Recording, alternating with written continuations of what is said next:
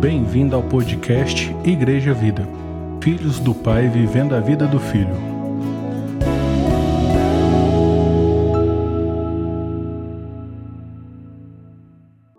Graça e paz.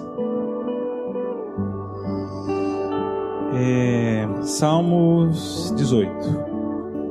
Salmos 18, versículo 1 diz assim: Eu te amo com todo o meu ser, ó Senhor, minha força. O Senhor é o meu penhasco, minha fortaleza. Quem me liberta é o meu Deus. Nele eu me abrigo, meu rochedo, meu escudo e o poder que me salva, minha torre forte e o meu refúgio. Vamos orar?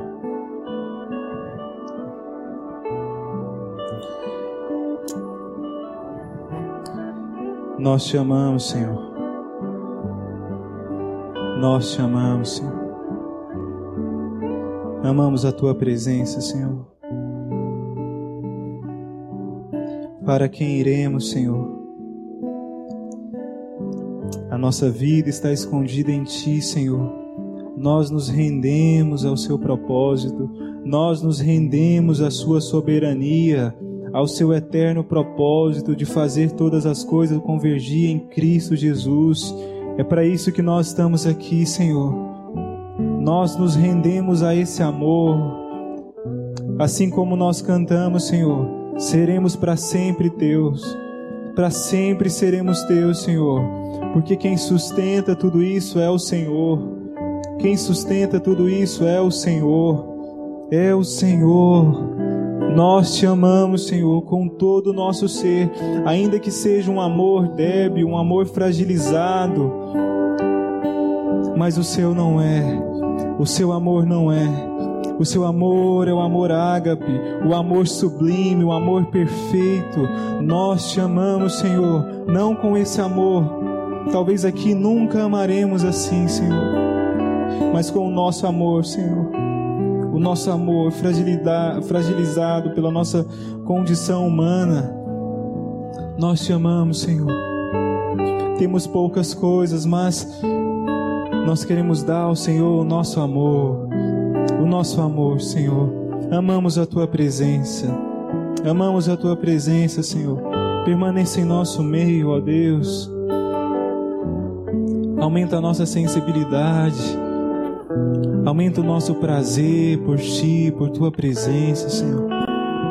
Em nome de Jesus, ó Deus, restaura, Senhor, o nosso coração Restaura a nossa fome, a nossa sede. Que o nosso compromisso seja tão somente com a tua presença, não em cumprir, Senhor, um ritual, em cumprir uma tabela, assim como já foi falado, Senhor, anteriormente, mas que o nosso amor, que o nosso prazer esteja totalmente canalizado em Ti, Senhor, na Tua presença. Te agradecemos, Deus, pelos seus grandes feitos, porque de fato são incontáveis. Mas que tudo isso perca o valor diante do Senhor, ó Deus. Que nenhuma bênção, que nada, Senhor, roube o nosso coração de Ti, Senhor. Nem as Suas coisas, ó Deus.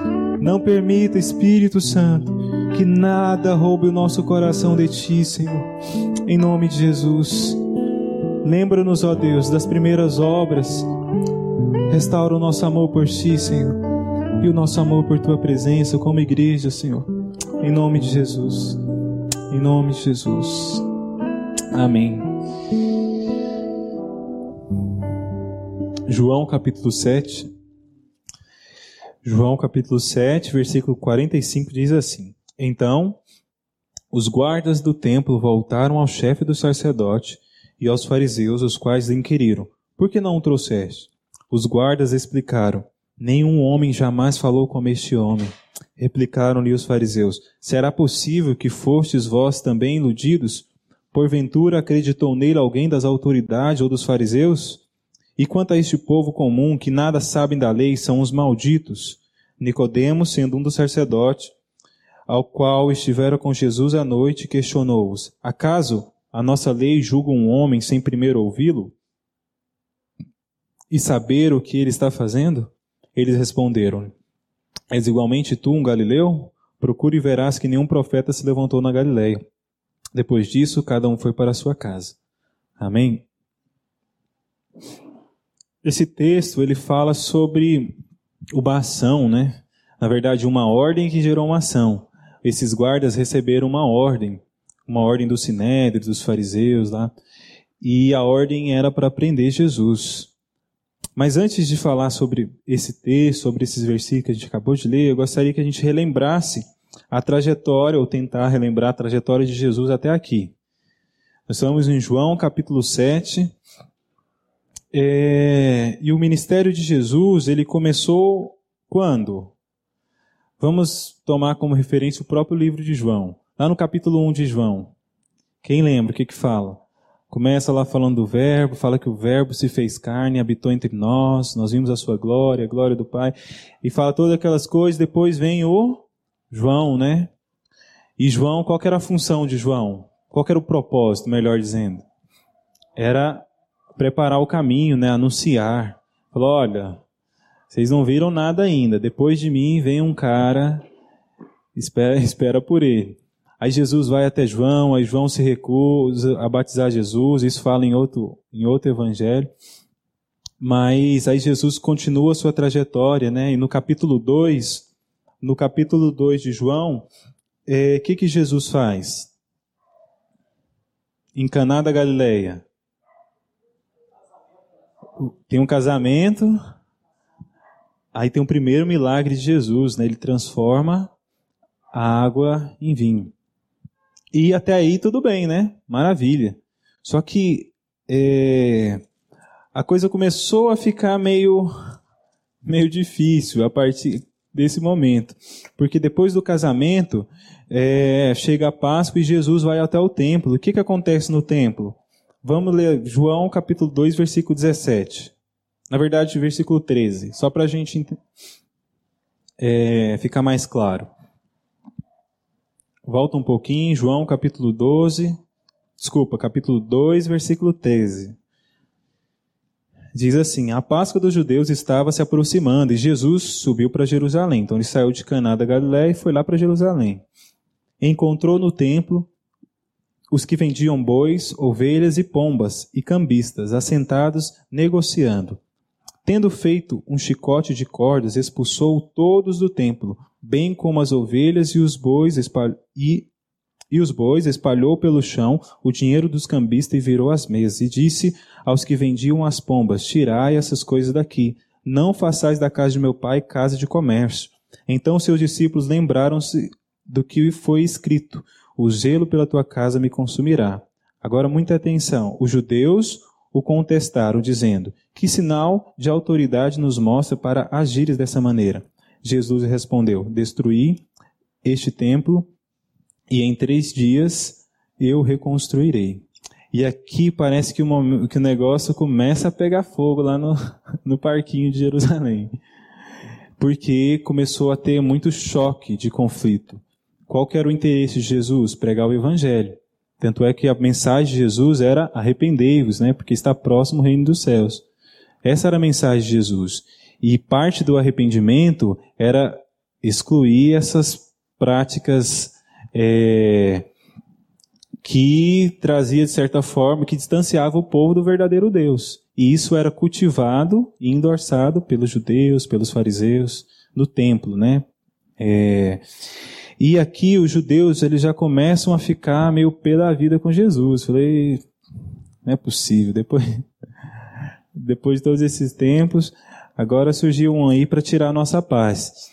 E, e, a gente observa, se a gente continuar lendo o, o livro de João, é que esses momentos de embate eles vão se intensificando cada vez mais, né? A ponto de acontecer o que a gente conhece, que Jesus foi perseguido, crucificado, mas tudo isso faz parte de um propósito maior. E no capítulo 3, o que que fala? Fala do Nicodemos e do novo nascimento. Aí Jesus já começa a pegar pesado com a galera. Aí Jesus já, já afirma, olha, é necessário nascer de novo. Aí Nicodemos, um mestre da lei, um cara super conceituado, o melhor que tinha lá na época, e fala, olha, não entendi isso aí, Jesus. Como é que pode um homem tornar o ventre, o materno? E Aí se a gente continuar no, no capítulo 4, aí Jesus, ele vai ele volta para a Judéia, né? Na verdade, ele saiu da Judéia para ir para Samaria. Só que aí antes, né? Jesus é Jesus, né? Falou, ah, vou ali em Samaria. Oh, é, vou ali em Samaria, né? Saiu da Judéia para ir para Galiléia. Mas aí fala que antes era necessário passar por Samaria, no início do capítulo 4. Aí Jesus tem aquele diálogo com a mulher samaritana. Né? Tem certeza que isso aqui foi de propósito. Jesus desviou a rota para ter um encontro com essa mulher. E a gente conhece muito bem a história dela e ela foi, foi salva. E depois, Jesus continua sua trajetória, ele cura o filho de um oficial. Outro milagre. E até agora os milagres de Jesus não incomodou ninguém. Primeiro foi transformar água em vinho lá no casamento, e o segundo foi curar o filho de um oficial. Jesus nem estava presente no lugar, Jesus só falou a palavra e o cara voltou para casa e falaram para ele que, que o menino tinha, tinha sido curado. Aí no capítulo 5 acontece um outro milagre. Aí aqui o negócio começa a ficar mais tenso ainda. Vamos ler capítulo 5? É, vamos ler a partir do 1. João capítulo 5, versículo 1. Algum tempo depois, havia uma festa dos judeus e Jesus subiu para Jerusalém. Então ele saiu lá da Galiléia voltou para a Judéia, lá para Jerusalém. Existe em Jerusalém, perto da porta das, da, das ovelhas, um tanque chamado em hebraico Betesda, é, tendo cinco pavilhões. Nestes ficava grandes multidões de enfermos, cegos, mancos e paralíticos, esperando pelo movimento das águas. De certo em certo tempo descia um anjo do Senhor e agitava as águas. O primeiro que, o primeiro que entrasse no, no, tanque, depois de agitado as águas, era curado de qualquer doença que tivesse. Estava ali um certo homem enfermo, havia 38 anos. Quando Jesus o, de, o viu deitado, sabendo que estava, assim, que estava assim havia muito tempo, perguntou-lhes: Queres ser curado? Não, imagina. O homem ficou enfermo, queixou-se, queixou, é, desculpa, o homem enfermo queixou-se: Senhor, não tenho ninguém que me ponha no tanque quando a água é agitada, pois enquanto estou indo, desce outro antes de mim. Ordenou-lhe Jesus: Levanta-te, apanha o teu leito e anda. E imediatamente um homem ficou curado, pegou seu leito e andou, e aquele dia era sábado. Bom, Jesus curou o homem. Aleluia por isso, né? Só que qual que é o problema? É que era sábado. E pior ainda, ele pegou o leito, Jesus tinha mandado, né? Pega o leito e anda. Ele pegou e andou. Aí esse ato de andar pela cidade, aí os judeus falou, opa, não pode andar no sábado, você está carregando seu leito no sábado. Aí ele, e, aí depois ele pega e fala, né? É, deixa eu ver aqui em qual versículo. O 11, né?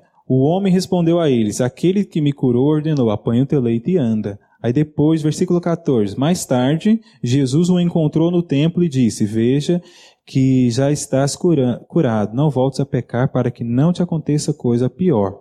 Agora, versículo, é, versículo 15: O homem partiu e disse aos judeus que fora Jesus quem o havia curado. Aí, versículo 16: Por essa razão, os judeus perseguiam a Jesus e tentavam matá-lo pois ele estava fazendo essas coisas durante o sábado. Aí aqui o negócio ficou é, mais difícil ainda, né? Porque agora, de fato, os judeus já revelavam a intenção de matar a Jesus pelo que ele estava fazendo. É, e se a gente continuar lendo, a gente vai ver que esses, é, esses conflitos se intensificavam cada vez mais, a ponto de os judeus tentarem lá apedrejar Jesus enquanto ele estava discursando em público. Só que tem uma coisa que foi é, um discurso, uma pregação de Jesus que foi crucial para que essa perseguição se tornasse pública e se tornasse um alvo prioritário dos judeus e dos fariseus, que foi aquele, aquela pregação de Jesus no, no João, em João capítulo 6. Vamos ler de novo? João, capítulo 6, versículo 41. Aí eu vou pulando alguns versículos para não ficar muito longo. João, capítulo 6, versículo 41. Diz assim: Então os judeus começaram a se queixar dele, porque dissera: Eu sou o pão que desceu do céu. e comentava: Não é este Jesus, o filho de José, cujo pai e a mãe nós conhecemos? Como pode então ele dizer: Eu desci do céu? Por essa razão, Jesus assim respondeu-lhes: Não murmurei entre vós. Ninguém pode vir a mim a menos que o Pai, o qual me enviou, o atrair, e eu restarei no último dia. Aí, versículo 47. Em verdade, em verdade vos, vos asseguro: aquele que crê em mim tem a vida eterna. Eu sou o pão da vida. Vossos pais comeram maná no deserto e estão mortos. Este é o pão que desceu do céu, para que todo aquele que dele comer não morra. Eu sou o pão vivo que desceu do céu. Se alguém comer deste pão, viverá eternamente. E o pão que deve, deverei dar pela vida do mundo é a minha carne. Houve então grande discussão entre os judeus e esbravejavam-se uns com os outros. Como pode esse homem dar-nos a comer a sua própria carne?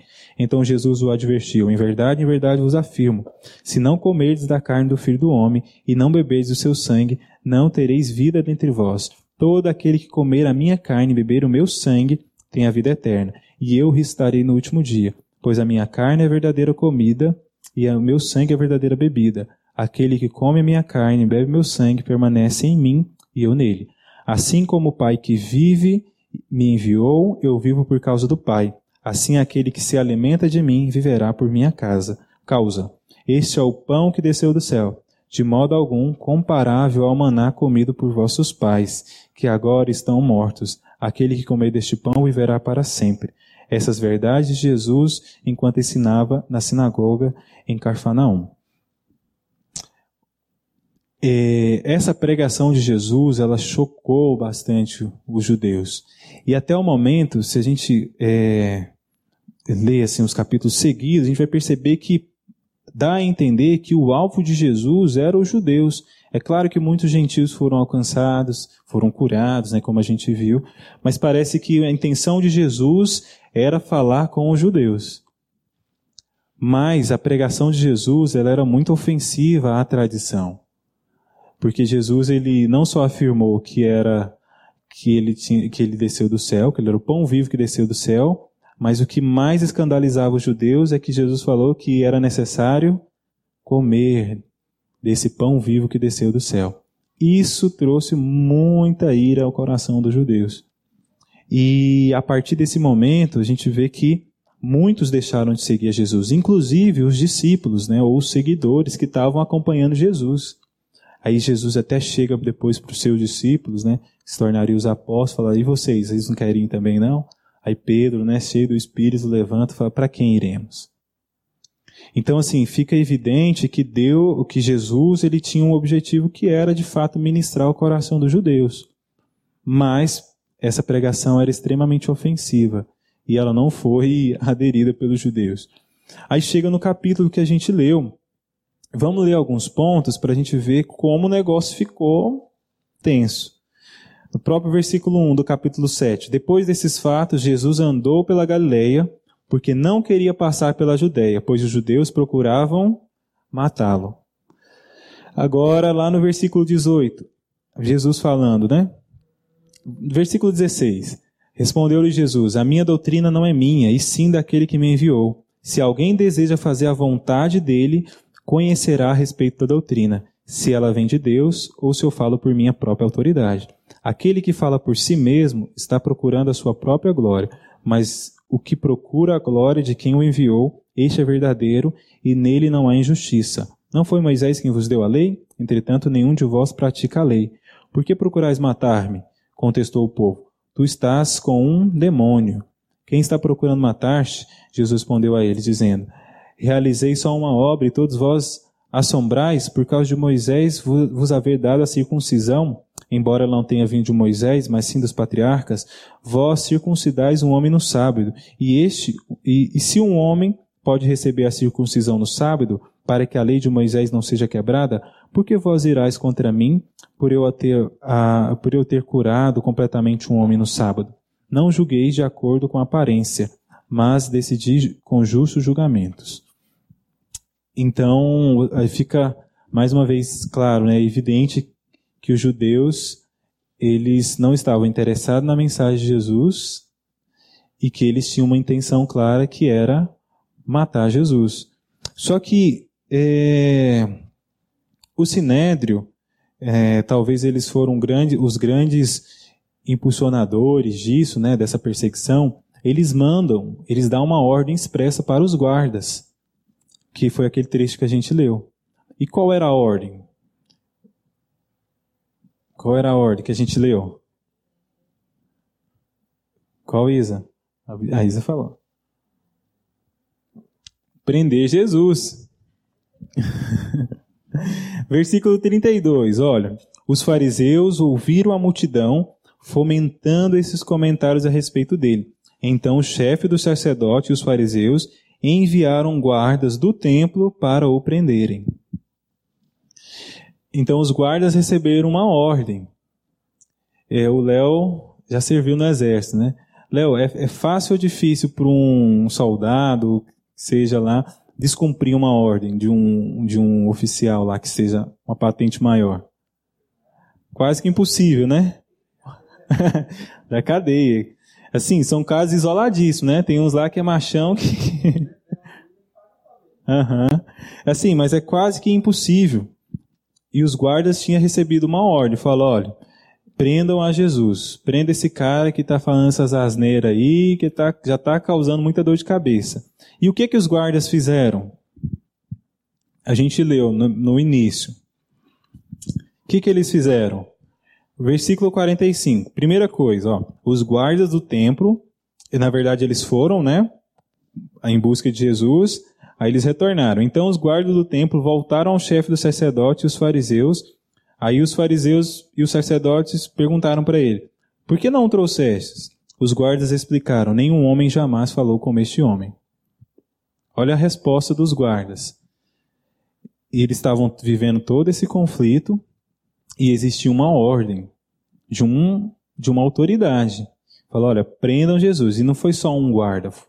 Dá a entender que foram vários. Não dá para mensurar quantos, mas foram vários guardas. E esses guardas receberam uma ordem. Falou, prendam a Jesus. Aí eles foram até Jesus e voltou de mão vazias. Por quê? Porque eles não quiseram prender Jesus? Eu acho que não foi. O que, que fala no versículo 46? Os guardas explicaram: nenhum homem jamais falou como este homem. Os guardas eles viram Jesus discursar certamente, pregando para a multidão, pregando o evangelho. Eles chegaram e, e os guardas foram alcançados por Jesus simplesmente por olhar Jesus. Eles viram a Jesus e voltaram de mãos vazias. E talvez isso deve ter custado a vida deles, a gente não sabe. Mas certamente nós os veremos lá na, na, na, eternidade. Certamente nós veremos esses guardas lá. Talvez a gente não, a gente não sabe o nome, porque a história não deixou o nome deles aqui, e a gente não sabe nem o que, que se deu depois disso aqui. Mas o fato é, eles foram alcançados simplesmente por olhar Jesus. E, e isso é muito impactante, porque Jesus, ao que parece, Jesus não se dirigiu a eles. Eles olharam para Jesus, mas talvez Jesus nem olhou para eles. O texto não fala isso, mas provável que isso tenha acontecido. Mas só o fato deles olharem a Jesus e ver Jesus discursando foi suficiente para gerar salvação no coração deles. Gente, que Jesus é esse que a gente não vê mais? Ou pelo menos só falando a partir de mim, esse Jesus que a gente não se apaixona e que a gente não fica impactado pelo seu falar. Que Jesus é esse que foi esquecido? Ou que não tem sido pregado, ou que tem sido pregado e os meus olhos estão tão cheios de escama, estou falando de mim, tá? Meus olhos estão tão cheios de escamas que é a mesma mensagem, a mesma palavra, é o mesmo louvor, é as mesmas pessoas, né? Que Jesus é esse que foi esquecido. E esses caras encontraram esse Jesus, o Filho de Deus, que nem olhou para eles, nem, se dirigiu, nem dirigiu uma palavra para eles, mas gerou salvação. Sabe, o que nós precisamos é ter esse olho, esses olhos, de olhar para Jesus e se encantar novamente. Talvez a igreja precisa disso. Enquanto o Léo estava ministrando, Deus falou muito forte no meu coração. Me lembrou lá de Apocalipse 2, Volta à prática das primeiras obras. Lembra de onde caíste. Sabe, talvez nós, como igreja do Senhor, estamos precisando voltar às práticas das primeiras obras. Para que a gente olhe para Jesus e seja aquele mesmo olhar de quando a gente se converteu. Quem lembra?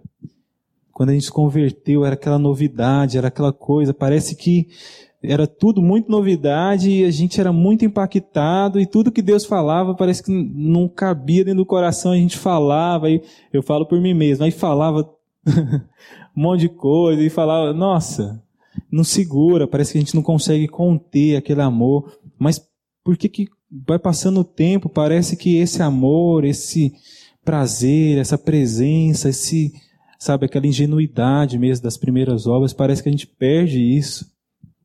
Aí tudo vira rotina. Aí vira serviço, aí a gente perde o prazer na presença de Deus. O Léo falou algo lá no louvor, Falou que o que de fato interessa para a gente é a presença de Deus. Se o que nos traz aqui não for a presença de Deus, nós estamos fazendo a mesma coisa do que qualquer outra religião. Sabe, a presença de Deus, ela precisa ser de fato tudo para nós. A ponto da gente olhar para Jesus com os mesmos olhos que esses guardas olharam. Falar, ah, não dá para prender esse cara não. Olha o jeito que ele fala. Ninguém jamais falou como ele. Sabe? É por isso que o salmista, o Marcelo começou o culto, né, falando de Davi. Como o salmista nos ensina, nos ensina, né? Aí tem um texto lá em Salmos 33, cantai um cântico novo ao Senhor. E a gente vê os salmos, de fato, era um cântico novo. Todos, todos, toda semana, não sei qual era a frequência que eles iam ao templo, mas eles tinham algo novo para Deus. Deus estava procurando isso? Talvez não. Mas eles tinham uma canção nova, uma mensagem nova, uma oração, nem que fosse uma oração para rasgar o coração, né, igual a gente vê em alguns salmos, né, a gente consegue se identificar tanto nos salmos, mas era algo novo, fala, Deus, eu não estou aguentando meu coração, tô... o próprio Davi, né, lá no Salmo 27, eu acho tão bonito quando ele fala, Senhor, não vira a tua face de mim, senão eu estou perdido. Então, assim, a gente precisa resgatar esse olhar, olhar para Jesus com aquele olhar lá do início, sabe, com aquele coração lá do início, onde tudo era novidade. Um dos grandes perigos nosso com qualquer coisa é se familiarizar. É, me casei há duas semanas, aleluia. Agora é o senhor, senhor Rafael, tá? é, duas semanas já deu saudade da minha família. Sexta-feira eu fui lá na minha mãe, já deu saudade, mas não quero voltar. Deu saudade de vê-los. deu saudade de ver eles. Ei, Léo. É, aí eu fui lá porque deu saudade. Mas essa saudade eu não tinha há três semanas atrás. Porque eu tinha me familiarizado com a presença, com a rotina, com as coisas. Sabe, um dos grandes perigos nossos é se familiarizar com as coisas, aí tudo deixa de ser novidade, aí é enfadonho, se torna rotina, é a mesma coisa, a mesma. Entendeu? E se a gente se familiarizar com as coisas de Deus, aí é uma tragédia, porque tudo vai virar um peso. Aí tudo vai ser uma ordem, vou fazer porque tem que fazer. Eu vou ir porque senão vai me ligar. Eu vou fazer porque, sabe, não é isso. É ter esse coração ingênuo das primeiras obras e que o Senhor restaure isso no nosso meio, a começar de mim. Amém? E o que, que os, os fariseus e, os, e o sinédrio lá falou para esses guardas? Versículo 47. Replicaram-lhes os fariseus: Será possível que foste vós também iludidos? Porventura acreditou nele alguém das autoridades dos fariseus? Sim ou não?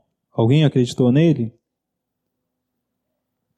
Sim. Quem acreditou nele? Nicodemos. Vamos voltar no capítulo 3. Nicodemos.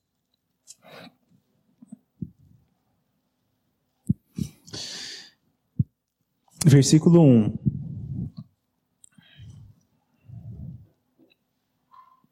Diz assim: Havia entre os fariseus um homem chamado Nicodemos, membro do Supremo Tribunal dos Fariseus. Pouca coisa, né? Ele de noite procurou a Jesus e lhe disse: Rabi, sabemos que és mestre, vindo da parte de Deus, porque ninguém pode fazer essas, esses sinais que estás realizando se Deus não estiver com ele. Jesus respondeu, declarando: Em verdade, em verdade te asseguro que se alguém não nascer de novo, não pode ver o reino de Deus. Nicodemos questionou-os: Como pode um homem nascer sendo velho? Pode, todavia, entrar pela segunda vez no ventre de sua mãe e nascer novamente? Arrasou Jesus. Em verdade, em verdade te asseguro: quem não nascer da água e do espírito não pode entrar no reino de Deus. O que é nascido da carne é carne, mas o que é nascido do espírito é espírito. Não te surpreendas pelo fato de eu haver dito: deveis nascer de novo. O vento sopra onde quer, tu escuta o seu som, mas não sabe de onde vem nem para onde vai. Assim ocorre com todos os nascidos do Espírito, replicou Nicodemos. Como pode isso acontecer? Explicou-lhe Jesus. Tu és mestre em Israel e não compreende essas verdades? Em verdade, em verdade te asseguro que nós dizemos o que conhecemos e testemunhamos do que temos visto. Contudo, não acolheste o nosso testemunho. Jesus falou para Nicodemos a mesma coisa que ele falou para a mulher samaritana. Só virar o capítulo, versículo 22 diz assim, ó: Vós adorais o que não conheceis, nós adoramos o que conhecemos, porque a salvação vem dos judeus. Tudo no evangelho diz respeito a isso, a conhecer a Deus. Jesus não nos salvou para nos dar um ministério para que nós realizássemos algo para Ele. Jesus não precisa de nós para cumprir o ID. Tudo que ele precisa para cumprir a grande comissão é dele mesmo. Mas ele nos chamou para ser participantes. E nessa participação, a nossa função é conhecer a Deus. Tudo que Deus quer de nós é que nós o conheçamos. Deus ele não quer o nosso dom, o nosso talento, a nossa grana, nada. Tudo que Deus quer é nós mesmos é o que aqueles guardas fizeram, é todo dia entrar no quarto e ter aquele olhar. De falar, nossa, não dá para prender esse cara. Como é que eu vou viver sem Jesus? É impossível. Como não amar esse Jesus que me cerca com essa presença, que me guia com essa presença? Ainda que eu não vejo, eu consigo senti-lo e essa presença é real para mim. Essa é a prática das primeiras obras. Nicodemos foi impactado com isso. Falou: olha, você é mestre da lei e não conhece isso, cara, até hoje. Aí o que, que Jesus fala para ele? Olha, nós dizemos do que conhecemos. E o que, que Nicodemos faz? Ele se rende a isso. O próprio discurso dele, lá no capítulo 7, que a gente leu, revela que já vê um cara com um coração arrependido. Um coração que foi tocado por esse Jesus, que chamou ele a conhecê-lo. O que, que fala lá no, no versículo 50 do capítulo 7? Ah, Nicodemos, sendo um dos sacerdotes, o qual estivera com Jesus à noite, questionou: Acaso a nossa lei julga um homem sem primeiro ouvi-lo e sem saber o que ele está fazendo? Eles responderam-lhe: És igualmente tu um galileu? Procure e verás que nenhum profeta se levantou na Galiléia. Depois disso, cada um foi para sua casa. O Nicodemos, que estava questionando Jesus lá, que não, não conseguia entender o que Jesus foi para ele. Jesus havia dito para ele. Foi um cara que foi alcançado por Jesus. Por esse mesmo Jesus que impactou os guardas só com seu discurso, só com sua voz. E é esse Jesus que nós precisamos encontrar todos os dias. Amém? É... Agora pode, né? Vamos lá em Cantares, Cântico dos Cânticos. oh, glória! Cânticos dos Cânticos, capítulo 2. Ele é. Cântico dos Cânticos, capítulo 2. Tire as crianças da sala. Brincadeira, gente. Versículo 15. Diz assim, ó. Ó oh, minha amada, oh Deus. Ó oh, minha amada, como és formosa. Ah, como és linda. Os teus olhos brilham como os da como os das pombas. O livro de Cântico dos Cânticos, a gente pode interpretar ele de três formas. Primeira forma histórica, e de forma poética, a gente vai ver que é, revela um homem, né, demonstrando um amor a uma mulher e essa mulher retribuindo todo esse amor, revelando esse amor, e também de forma profética, né, de Cristo para a igreja. E vamos olhar esse versículo e tem alguns outros versículos que a gente pode poderia olhar dessa forma, né, de forma profética, né, desse amor de Cristo pela igreja e da igreja para com Cristo. Vou ler novamente o versículo. Ó oh, minha amada, como és formosa. Ah, como és lindas. Linda, os teus olhos brilham como os da, das pombas. Um quinze, é um 15, desculpa, falei 2,15, né? Deixa eu ver aqui que está no 2,15. Meu Deus do céu, misericórdia, Senhor. Não, tá tranquilo. É, é, capítulo 1, versículo 15. Ó oh, minha amada, como és formosa, ah, como és linda, os teus olhos brilham como os das pombas. A gente vê que o amado está revelando todo o seu amor para a amada. E ele caracteriza os olhos dessa amada como os das. Eu estava lendo hoje, é, algumas pessoas afirmam que o, a pomba, ela olha uma, ela, a visão dela é olhar uma coisa de cada vez. Ela é, bin, é uma visão bin, binocular. Ela olha uma coisa de cada vez. E quando ela está na relação com o senhor pombo, isso acontece de forma mais intensa ainda. Ela só tem olhos para o senhor pombo. E o que, que, que, que esse texto está nos dizendo? Que o amado, ele está, está revelando isso. Falou, ó oh, minha amada, tenha olhos só para mim. Os teus olhos são como os olhos da pomba, que só consegue me olhar. Seus olhos não se desviam, toda a sua atenção é direcionada a mim. Sabe, esse precisa ser o nosso olhar para com Jesus. Toda a nossa atenção precisa ser canalizada nele. Sabe, todos os nossos esforços precisam estar direcionados para ele, todos os nossos olhos. Que é o mesmo, o mesmo olhar que aqueles guardas tiveram. Eles olharam para Jesus e se cantaram. E o amado aqui, ele está revelando esse olhar também esse olhar de encantamento. Fala, nossa, é tão formoso, a minha amada, o meu amado, que eu não consigo tirar os olhos. Sabe que nós tenhamos esse olhar, aquele olhar dos guardas, e esse olhar da amado, que o amado espera da sua amada, esse olhar exclusivo. Amém? Vamos voltar lá para o texto de João, João 7. É, qual foi a. Depois, a gente viu que esses guardas foram alcançados pelo, simplesmente por olhar Jesus. Nicodemos foi alcançado por Jesus ter falado com ele que disse que era necessário conhecer ele, né, nascer de novo. Depois ele fala sobre esse conhecimento. E o que, que aconteceu com os outros fariseus e as autoridades?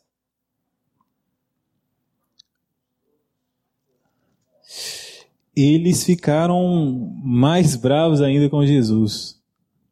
Você vê que essa mensagem não chegou ao coração deles. O coração deles estava tão endurecido pela tradição e talvez pelo seu orgulho de ter que se arrepender, né, coisa que Nicodemos não teve dificuldade, ao que dá a entender, que se a gente ler o capítulo seguinte, é, a gente vai ver que o negócio ficou mais feio ainda. A ponto de eles disserem para dizerem, dizer, falarem para Jesus, né? Olha, vamos ler lá para encerrar. É, João 8:52. Chegou a esse ponto, né? Jesus estava falando para eles. Na verdade, 48. Vamos ler a partir do 48. Então, os judeus em resposta lhe disseram: Não dissemos, não dissemos acertadamente que tu és samaritano e tens, e um demônio? Replicou Jesus: Eu não tenho um demônio, ao contrário, eu honro meu Pai, e vós me desonrais. E além do mais, eu não estou buscando a minha própria glória. Existe um que busca por mim e a tudo julga. Em verdade, em verdade vos asseguro: se alguém obedecer à minha palavra, jamais experimentará a morte. Ao ouvirem isso, exclamaram os judeus: Agora estamos certos que tens um demônio. Abraão morreu e também os profetas, e tu afirmas: Se alguém obedecer a minha palavra, jamais experimentará a morte. És tu maior que nosso pai Abraão, que morreu? Da mesma forma, os profetas que morreram? Quem pretende ser? Jesus declarou-lhe: Se eu me glorifico a mim mesmo, a minha glória nada é. Quem me glorifica é meu Pai, o qual, vo, o qual vós dizeis que é o vosso Deus. Todavia, vós ainda não o tendes conhecido, mas eu o conheço. E se eu disser que não o conheço, eu serei um mentiroso, assim como vós. No entanto, Jesus pega leve também, né? No entanto, eu verdadeiramente o conheço e obedeço a sua palavra. Vosso pai Abraão muito se alegrou, pois verei, veria o meu dia. E ele viu e ficou feliz. Então os judeus disseram a Jesus: Tu ainda não tens cinquenta anos e viste Abraão? Respondeu-lhe Jesus: Em verdade, em verdade te asseguro, antes que Abraão existisse, eu sou. Então pegaram pedras para apredejá-lo, mas Jesus esquivou-se e, passando por entre eles, saiu do templo. Alguns aceitaram esse convite de Jesus. Outros ignoraram e continuaram a ignorar, morreram ignorando esse convite. E tudo que Jesus ele queria era se revelar a esse povo. E se a gente continuar lendo o livro de João, aí parece que o livro transiciona. Aí você vê pouco judeu, você vê muito gentil sendo alcançado. E os judeus lá, perseguindo Jesus, tentando matar ele, aquela coisa toda. E, e onde ficam os discípulos nisso tudo? Porque aqui, aí eles saíram de cena, né? Aí ficou, estava lá no meio dessa confusão. Imagina eles ajudando Jesus, se esquivar lá, protegendo Jesus. É, eu fico pensando nos discípulos, porque eles caminharam com Jesus.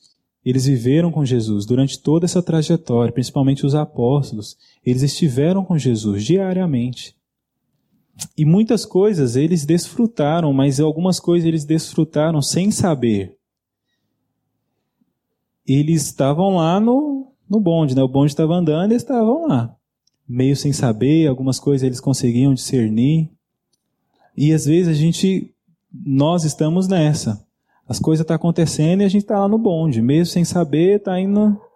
Só que não é assim. A gente precisa ter revelação da palavra e encontrar esse Jesus e ter esse olhar particular com Deus, para que a nossa reunião, no, no, no nosso no nosso ajuntamento, seja algo tão sublime que todos nós estejamos conectados ao mesmo tempo, que a gente não tenha tempo para olhar para outra coisa, a não ser juntos olhar para Jesus e enchê-lo de adoração.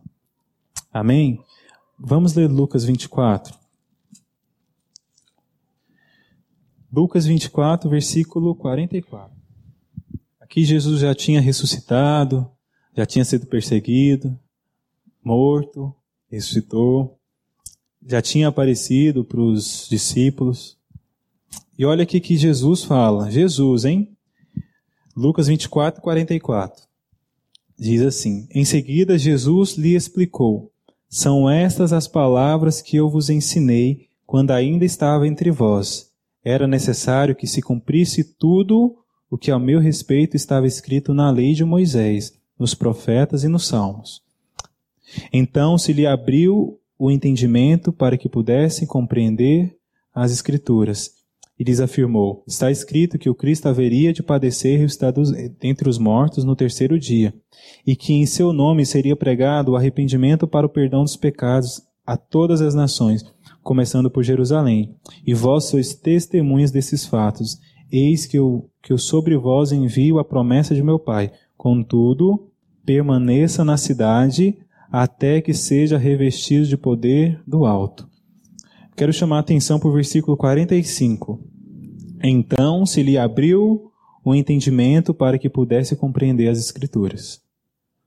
Imagina andar com Jesus diariamente, três anos e meio a estar ali com Jesus, e não compreender a maior parte do que Jesus estava fazendo. Para chegar lá no final e acontecer isso, ser aberto o entendimento para que eles conseguissem compreender as Escrituras. Imagina os discípulos nesse momento, porque aí Jesus come, continua a discursar e tudo parece que ficou branco, igual o cabelo do Elvis. Ele não está aqui, mas deve estar tá em casa assistindo. tudo ficou claro. Depois de três anos e meio, o entendimento deles foram abertos. Sabe, há tanto tempo nós estamos caminhando com Jesus.